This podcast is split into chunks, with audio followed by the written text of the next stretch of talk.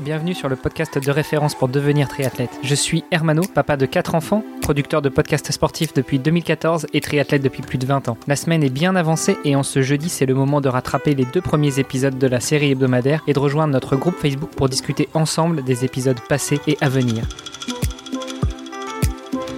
Salut les sportifs, c'est Armano et vous êtes dans l'épisode de jeudi du podcast Devenir triathlète. J'ai toujours à mes côtés le co-animateur Olivier de Scooter. Salut Olivier. Salut Armano. Et notre invité de la semaine, Marc Picric. Salut Marc. Salut Armano, salut Olivier. On l'a dit hier, euh, l'objectif d'aujourd'hui, ça va être de parler du positionnement du ou de la cycliste sur sa machine. Euh, toi qui connais bien justement les, les machines et notamment les machines carbone, comment elles sont conçues, comment elles sont façonnées, comment elles sont réparer si c'était euh, nécessaire. Euh, comment est-ce que euh, bah, on s'oriente vers le bike fitting? Alors le bike fitting c'était c'était de nouveau un, un, concours de circonstances et puis et puis bah, c'est vrai que c'était toujours intéressant de savoir comment comment le, le cycliste travaille sur le vélo, comment comment tout ça fonctionne. C'est c'est comme tout triathlète, on aime bien se poser de questions et comprendre comment ça fonctionne. Et puis une fois qu'on comprend, ben on cherche à optimiser. Comme beaucoup de triathlètes, on cherche à, à, à faire le mieux avec ce qu'on a. Et puis et puis, euh, et puis il y a tout un tas de réflexions qui apparaissent à ce moment-là. Donc, euh, euh, moi, je me suis beaucoup intéressé à tout ce qui était, euh, bon, évidemment, éviter, éviter les douleurs, mais surtout après optimiser la puissance et puis optimiser aussi l'aéro. Donc, ça, j'imagine qu'on en reparlera aussi. Bah, justement, Parlons-en déjà maintenant, un petit peu dans, dans l'objectif du bike fitting, c'est comment optimiser la puissance, l'aéro, euh, par rapport au positionnement de l'athlète sur son vélo. Est-ce que, euh, suivant une position plutôt euh, allongée, plutôt relevée, plutôt euh, pliée en deux, qu'est-ce qui va, euh, qu'est-ce qui va faire qu'on va avoir un, une meilleure qualité de pédalage et une meilleure transmission d'effort? Alors c'est un, un, vaste sujet évidemment. Alors il y a et d'abord, la, la, première règle qu'il faut, qu'il faut appliquer, je pense, c'est de se dire qu'il ne faut pas souffrir pour rien. Il y a beaucoup de, de cyclistes et, et, voilà de sport. Ah bon, ça marche pas malheureusement. Donc il y a beaucoup. On m'a toujours dit faut se faire pour être beau et, et fort, non? C'était des bêtises. C'est vrai que c'est une idée reçue, c'est très puissant, mais mais il y a beaucoup de gens qui, qui pensent qu'il faut euh, donc souffrir ou savoir souffrir pour pouvoir euh, être bon en vélo.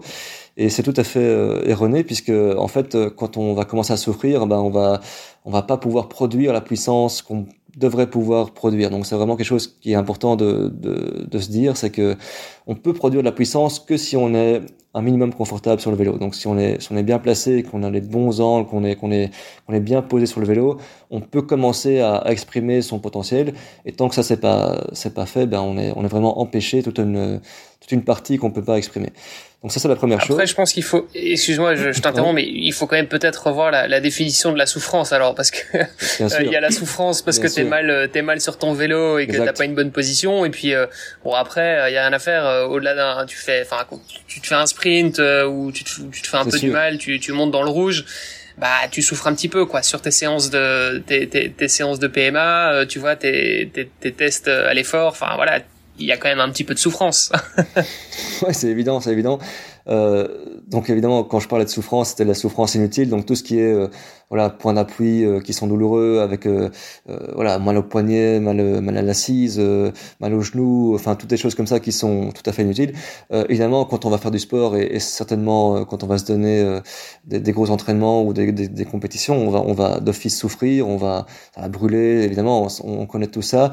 Mais ce sont des, des, douleurs qui sont, qui sont entre guillemets euh, utiles, euh, utiles en tout cas liées, liées à l'activité physique et, et, pas liées euh, à la position ou à, à la contrainte euh, qu'on peut donner sur, sur, le, sur le corps. Donc ça, c'est vraiment quelque chose à, à distinguer, c'est évident, mais c'est important de le dire, c'est sûr. Et donc souffrir oui, mais pas souffrir à cause d'une mauvaise position, ça c'est important. Euh, D'autre part, ce qui est important, c'est de comprendre de nouveau, comprendre ce qui se passe quand on quand on pédale et ce qu'on veut vraiment faire. Euh, la première chose, c'est que on a souvent euh, on a souvent des idées reçues par rapport au pédalage et, et, et finalement, ben, on, on se pose pas beaucoup de questions alors que c'est quelque chose qui est quand même assez, assez compliqué. Euh, pédaler, c'est pas du tout quelque chose d'intuitif. Euh... Ah, c'est pas inné, là aussi, je, je, je m'insurge, je ne comprends pas. On m'a dit, tu vas voir, marcher, c'est comme faire du vélo. Déjà, ça s'oublie pas et puis c'est tout simple. Mais non, c'est pas si simple que ça. C'est pas si simple que ça du tout. Euh, quand on voit les, les, enfants qui débutent en vélo, c'est bon, il y a évidemment un facteur équilibre, mais, mais le fait de pédaler, c'est pas du tout intuitif. Quand on fait des tests sur des gens qui n'ont qui n'ont jamais fait ou très très peu de vélo, euh, eh bien on voit qu'ils sont très très vite limités en termes de, de vélocité, donc la, la, cadence de pédalage, ils sont très vite euh, limités.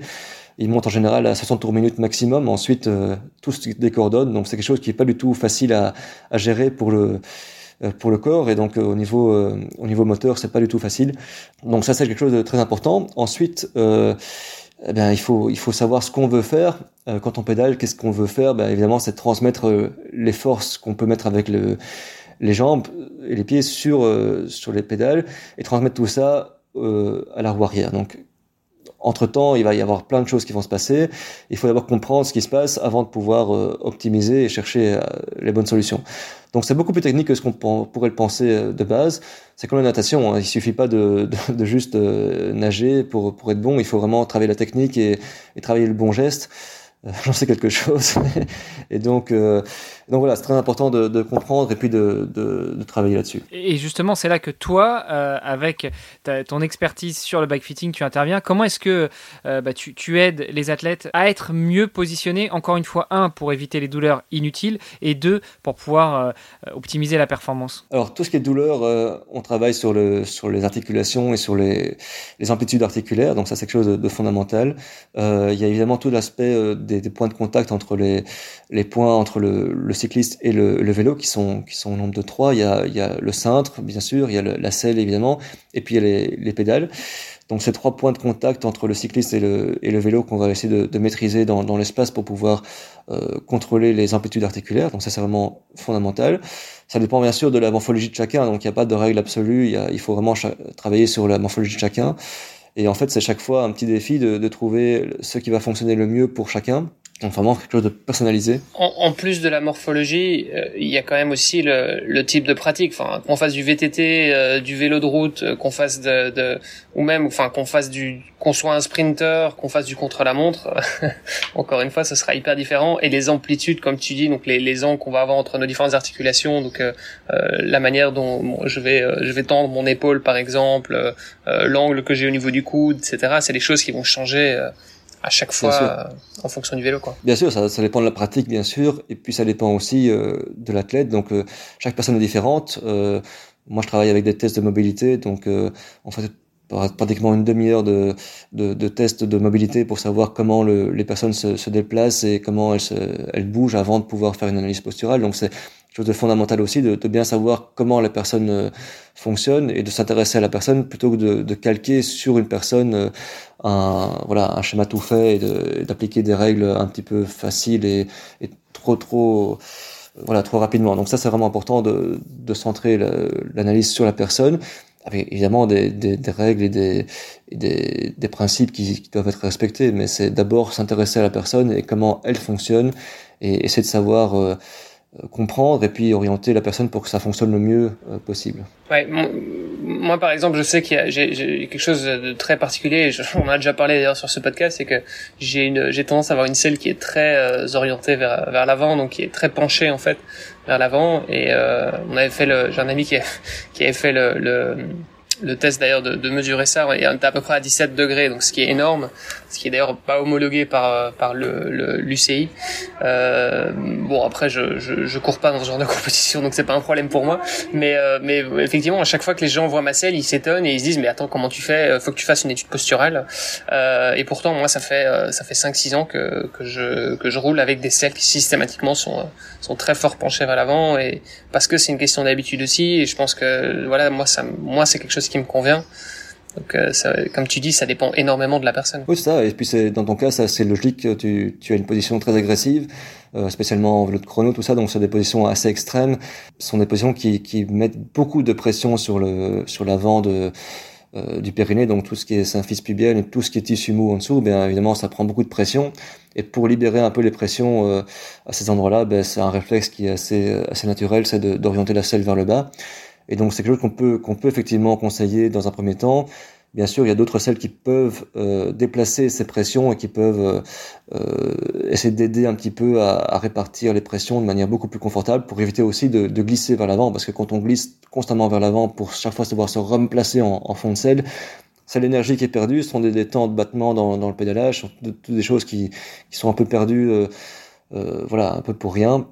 Et donc il y a des choses à faire par rapport à ça, c'est sûr, mais Mais il y a évidemment tout un, un côté logique dans, dans, le fait d'aller orienter la selle vers le bas, ça c'est sûr. Et alors justement, comment est-ce que tu opères quand on vient de voir pour faire un, un bike fitting, une analyse posturale Tu as brièvement parlé tout à l'heure de, de prendre le temps pendant une demi-heure avec les personnes pour voir un petit peu comment elles fonctionnent, comment, comment elles pédalent ou autre. comment ça se passe? Combien de temps ça prend?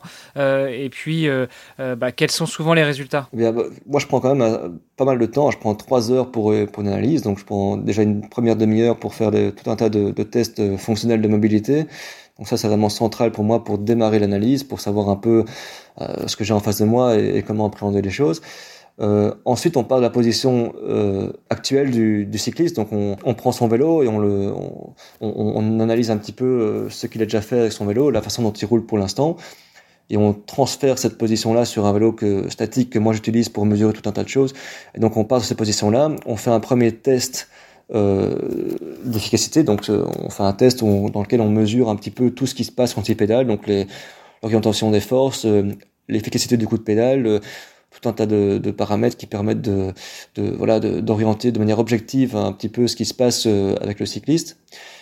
Une fois qu'on a fait ça, eh bien on calcule évidemment des, une position théorique en fonction de, de, la, de la taille de, de l'athlète, donc de la taille de sa taille à lui, mais la taille de tous ses segments et de toutes ses particularités morphologiques.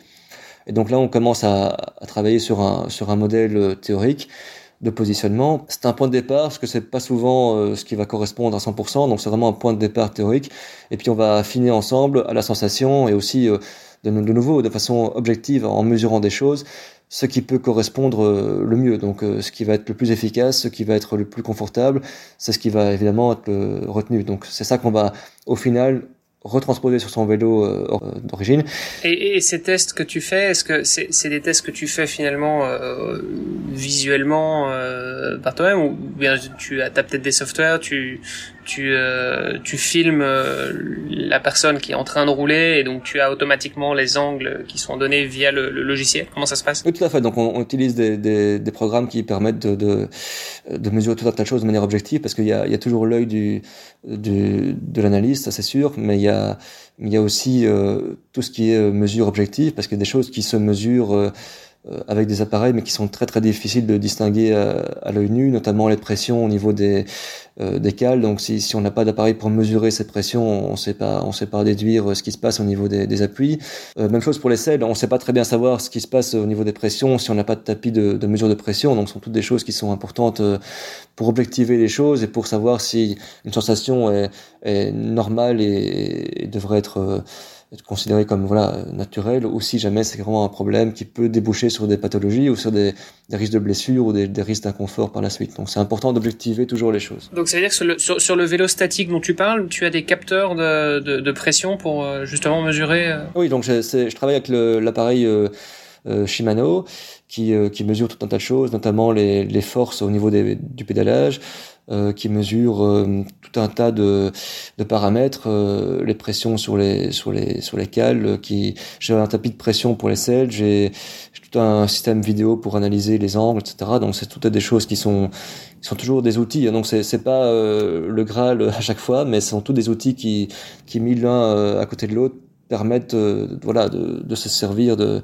de tout ça pour pour cerner de mieux en mieux le, ce qui se passe et, et puis finalement ben, essayer de déduire euh, un optimal quoi. Donc vraiment c'est c'est la démarche. Et en général dans les alors les, les gens qui viennent te voir en fait tes, tes clients du coup est-ce que euh, la majorité du, du temps est-ce que c'est plutôt des gens qui viennent parce qu'ils sont pas confortables sur leur vélo ou voire même qu'ils se blessent?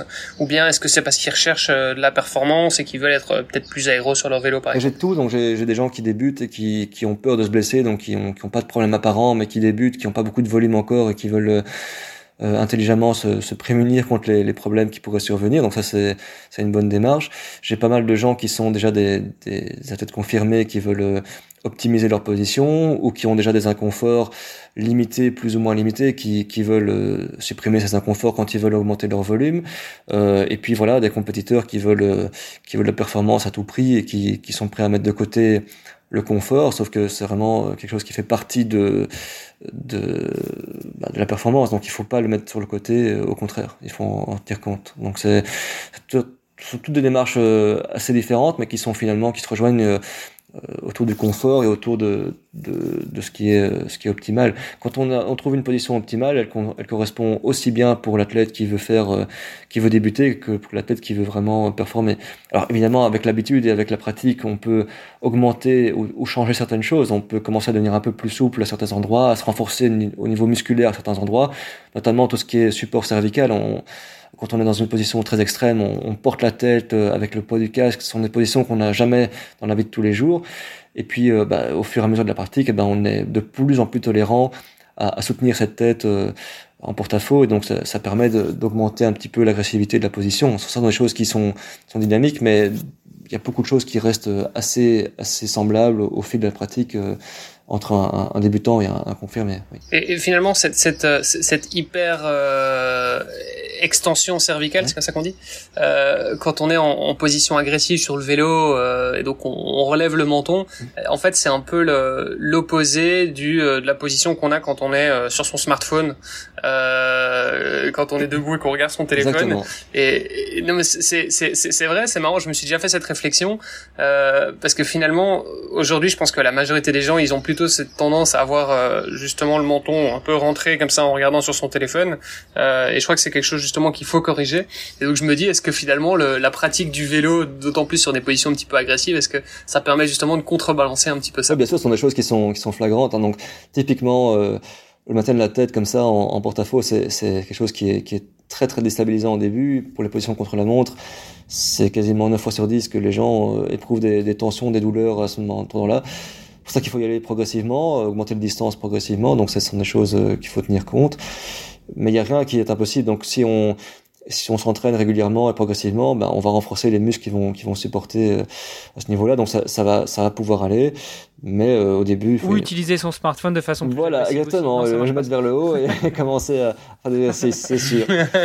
On, le voit aussi souvent euh, au niveau du bassin donc on est on est beaucoup trop sédentaire en, ici en, Europe. Donc du coup on a vraiment le, bassin qui part très très vite en, en rétroversion et, et, qui est difficile à se placer en antéversion. Donc c'est des choses qu'on voit assez vite euh, et assez fort en, en vélo notamment pour tout ce qui est positionnement sur la selle et même positionnement du buste euh, quand on a une, une, selle, enfin une position de bassin qui est en, en, rétroversion, on ferme vraiment le diaphragme, on ferme le, la respiration, même la, la, digestion. Donc, ce sont tous des, des, systèmes qui sont vraiment empêchés par le par la position du bassin. Donc, retrouver une position du bassin optimale, ça permet de, de libérer les choses et de et de, de, de gagner vraiment euh, le, le, potentiel qu'on qu'on a déjà de base et qu'on empêche d'exprimer. De, donc, c'est vraiment important aussi. Bon, et, et, alors, si on veut si on veut vraiment euh, améliorer nos performances et donc euh avoir une position plus aéro. Euh, comment est-ce que ça se passe? Comment est-ce que tu, tu fonctionnes avec euh, avec ces, ce type de cycliste? Alors pour tout ce qui est optimisation aéro, donc euh, euh c'est quelque chose que j'ai que j'ai travaillé ces dernières années parce que c'est quelque chose qui m'intéresse de nouveau assez fort et et donc le gros problème avec ça, c'est que il y avait il y avait deux modèles. Donc il y avait soit le le modèle voilà on on, on, dit ce qui a toujours fonctionné, euh, soi-disant, donc sont des, des, on dit, sont des, des, rumeurs, sont des choses que voilà culture populaire, donc ça ça fonctionne bien parce qu'un tel a, a, fait une belle performance avec ça ou ça. Donc pour moi ça n'a pas beaucoup de valeur parce qu'on ne sait pas vraiment objectiver ce genre de, de, discours. Et puis d'autre part il y a tout ce qui est euh, test euh, en soufflerie, donc euh, ce sont des tests qui sont très très très très, chers et très très difficiles à mettre en place, surtout pour pour la plupart des athlètes euh, relativement amateurs. Donc c'est très très difficile d'aller chercher ce genre de test euh, objectif.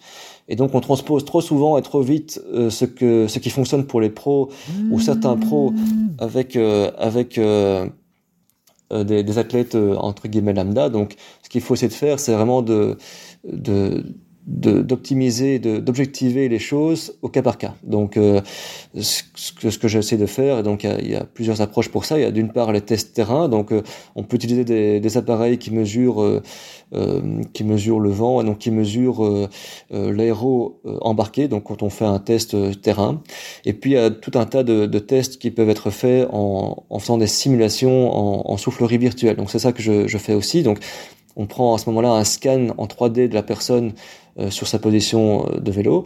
Donc on prend un scan et puis ce scan, donc ce modèle 3D, on va le passer en soufflerie virtuelle. Donc on va faire tout un tas de calculs avec des programmes spécifiques là-dessus.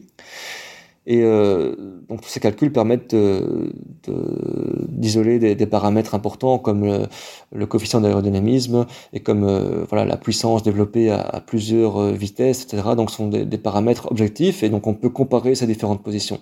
Donc quand on va travailler de la position aérodynamique, on peut voilà travailler une position, voir si ça correspond au niveau du confort et de l'efficacité euh, au niveau du pédalage, et puis corréler ça avec une, une optimisation aéro, donc savoir si euh, cette position-là et cette efficacité-là euh, permet d'avoir une bonne pénétration dans l'air. Si c'est pas le cas, bah, peut-être qu'il faudra jouer sur un, un petit peu moins d'efficacité et plus d'aéro, ou l'inverse, selon euh, selon la vitesse euh, et le type de parcours qu'on veut qu'on veut faire. Donc c'est vraiment toutes des choses qui sont très intéressantes et très très chouettes pour moi d'analyser et d'optimiser. C'est vraiment un, un chouette challenge à chaque fois. Et donc comme tu dis, il y a, y y a vraiment un, alors il y a des positions effectivement ou des, des matériaux, des types d'équipements, des vélos qui vont permettre d'être un petit peu plus plus aéro. Il y a des choses qui euh, permet d'avoir, je pense qu'il y a quand même un, vrai consensus aujourd'hui. Par contre, il y a toute une partie où, euh, où c'est vraiment du cas par cas.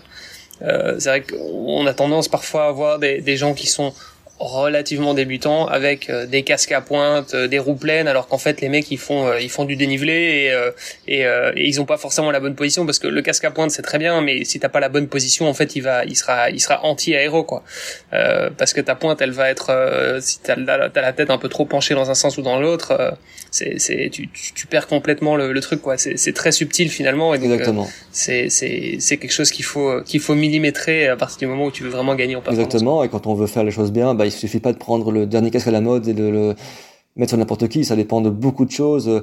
Euh, la position du dos, la flexibilité, euh, enfin il y, a plein plein de paramètres qui rentrent en jeu et c'est même même à, un niveau euh, professionnel c'est difficile de, de, pouvoir prédire ce qui va vraiment fonctionner. Le mieux encore c'est de tester et de voir si si telle position et tel matériel va vraiment faire une différence ou pas. Parfois on est surpris de, de résultats, même après en avoir vu beaucoup. Bien je parfois je suis encore surpris par certaines choses qui peuvent se produire. Euh, euh, et c'est ça, ça l'avantage de vraiment objectiver et de pas transposer de nouveau toute une euh, voilà une façon de penser sur sur tout le monde. C'est vraiment chaque fois d'étudier au cas par cas ce qui se passe et de comprendre et puis et puis seulement de, prendre des décisions. Donc c'est c'est vraiment important de je trouve de de le faire de manière honnête et de, de, de voilà d'objectiver, de comprendre à chaque fois ce qui se passe. Tu parles justement de, euh, de tester, euh, au-delà du, du, prix d'une telle analyse qui, on l'aura bien compris, est, est très complète, euh, notamment quand tu passes en, en soufflerie virtuelle. Est-ce que tu as déjà des retours des premiers athlètes pour qui tu as procédé à ces analyses de, de, posture Qu'est-ce qu'ils te disent Qu'est-ce qu'ils ressentent Et quels sont les, les, résultats sur leur performance? Oui, alors c'est intéressant parce que j'ai pas mal de, de, retours positifs dans le sens où, d'une part, on, on peut le mesurer. Donc, quand on corrèle le test terrain donc les tests de mesure aéro-terrain avec les tests de mesure euh, euh aéro euh, en soufflerie virtuelle que je fais, eh bien c'est ça se corrèle assez bien. Donc on voit un, réel gain dans les deux cas. Et puis, et puis bon, ce qu'il faut savoir, c'est que l'aéro, c'est quelque chose qui ne se, se, sent pas très bien parce que ça dépend de beaucoup de paramètres extérieurs. Quand on est sur, sur un terrain extérieur, il y a, y a le vent qui va jouer, il y a voilà, est-ce qu'on est abrité du vent ou pas, si on va avoir beaucoup de relance ou pas, il y a beaucoup de choses qui vont qui vont interférer. Donc le ressenti est pas toujours très valide. Euh, par contre, euh, voilà, on peut corréler ça avec des, mesures de puissance, avec euh, avec des mesures de, vent, météo, etc. Donc on, peut on peut mesurer que voilà, une position plus aéro va vraiment faire un, certain gain en temps sur un même parcours. Donc ça, c'est sûr, c'est objectivé, ça fonctionne vraiment bien. Par contre, évidemment, le ressenti est pas toujours facile à appréhender. Donc c'est vraiment quelque chose qui, qui, est difficile à. Et d'ailleurs, quand on veut le, faire soi-même, donc si on voudrait faire un test aéro soi-même et une optimisation soi-même, c'est difficile de, de, savoir ressentir à 2, 3, 5 watts près ce qui va, ce qui va vraiment fonctionner. C'est très compliqué. Bah, et du coup, euh, après avoir parlé du vélo, de son cadre, d'avoir parlé du positionnement de l'athlète sur son vélo. Il nous reste plus qu'à parler des composants du vélo et notamment euh, de ces petits trous qui nous permettent le contact entre euh, la machine et le sol. Et eh oui, oui, c'est encore un autre sujet, mais tout à fait, oui. Un autre sujet et aussi ton, ton troisième euh, projet entre guillemets qui te, qui te prend euh, qui te prend pas mal de temps euh, en ce moment, en tout cas ces, ces dernières années. Donc, Exactement. on va pouvoir aborder le, le sujet demain. Oui, tout à fait. Eh bien, messieurs, à demain. À demain. À demain, merci. Vous avez apprécié nos échanges? Alors n'hésitez pas à aller sur Apple Podcast, laisser un commentaire, passer faire un petit tour sur les différents réseaux sociaux, taguer notre invité dont on remet toutes les coordonnées dans les notes de cet épisode et n'hésitez pas à venir faire un petit tour sur notre groupe Facebook, c'est le meilleur moyen d'interagir avec nous et d'en savoir un petit peu plus sur les actualités multisports du moment. Je vous donne rendez-vous demain pour un nouvel épisode. Salut les sportifs